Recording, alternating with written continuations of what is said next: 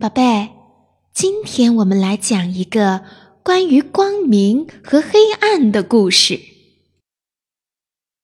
很久很久以前，在一个小村庄里，住着一个年老的掌灯人。每天，他都会清洁和擦拭他的灯笼，让那灯火保持明亮。他仔细的照顾着灯火。让那火焰燃烧的又高又旺。村里无论谁需要点亮他们的灯笼，他们总是到掌灯人那里得到新的灯火。可是，掌灯人慢慢变老了，对他来说，要保持灯火的明亮就变得越来越困难了。他努力找来新的掌灯人，可那些年轻人却都不能持久的做好这个工作，因为他们不想整夜坐在那里照顾这个灯火。他们更想去跳舞、聚会、吃喝玩乐。他们常常把灯笼丢在一边，不照顾。慢慢的，灯笼越来越暗。玻璃上积满了烟灰，灯芯却越烧越短了。对村里的人来说，要从那灯笼点亮自己的灯火也越来越困难了。整个村子变得越来越暗。一个深冬的傍晚，有个女孩子从乡下来到村里寻找灯火。但当他走进掌灯人的房间的时候，最后一点灯火却燃尽了，完全熄灭了。女孩独自站在黑暗中，寻思着：“我到哪里去找到灯火呀？”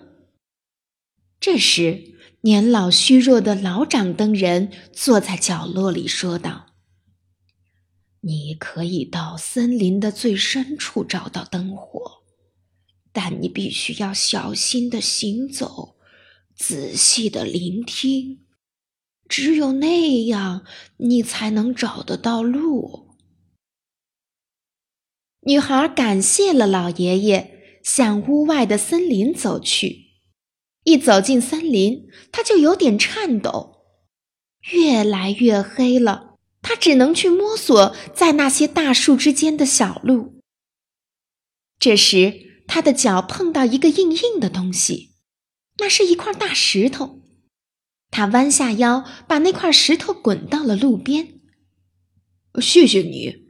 那石头突然说话了：“很多人走到这里，都只是踢了我一脚，却没有人想过把我挪到路边去。”女孩继续走着，只要一遇到石头。她就轻柔地把那些石头挪到路边。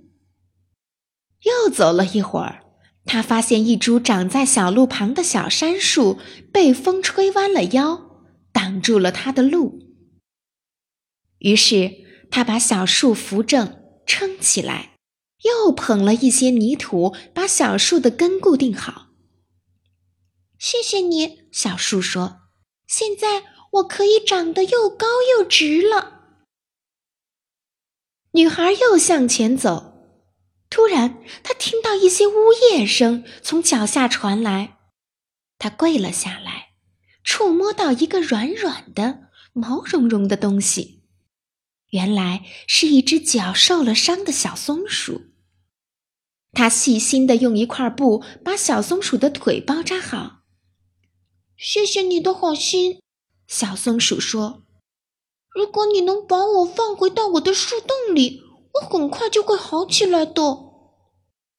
女孩把小松鼠轻轻举起来，放进树洞里，还把它口袋里的一些坚果给了小松鼠。现在，它已经在森林的最深、最黑暗的地方了。它停了下来，鼓足勇气。但他不知道在哪里才能寻找到光明。这时，他听到一个哭泣声。他跟随声音向前走了几步，隐约看到在一个树墩上坐着一个小男孩。那孩子哭着说：“嗯，我找不到回家的路了，我又冷又饿。来，穿上我的大衣吧。”女孩用她的大衣把那个小孩子裹住。她又从口袋里掏出仅存的一点面包，给了那个孩子。过来，坐在我的腿上，让我暖和你吧。她坐下来。把男孩子放在腿上，然后她闭上眼睛休息休息。有那么一刻，他感觉到一道温暖的光芒照耀着他。女孩睁开眼睛，发现周围好像没有原来那么黑了。她抬头看到夜空中群星闪耀。看到大地和那些石头也透射出一股柔和的光芒，那些树叶和小草上也闪烁着微微的光芒。环顾四周，可以看到那些在洞穴里的动物们的眼睛也闪烁着光芒。他低头看到他手里的灯笼里竟然也有一股明亮、强壮而挺拔的火苗在燃烧着。啊，太好了！他叫了起来。现在我可以把你带回村里了。他牵着小男孩的手，周围的小路清清楚楚在眼前，因为他的灯笼把一切都照得很亮很远。很快，他们回到了村子。他帮助那个男孩找到家，因为重新见到儿子。男孩的父母欣喜无比，然后他们从小女孩的灯笼里得到火苗来，再次点燃他们的灯笼。就这样，小女孩又从一户人家走到另一户人家，把自己灯笼里的火焰分享给每一个人。很快，整个村子又重新明亮了起来。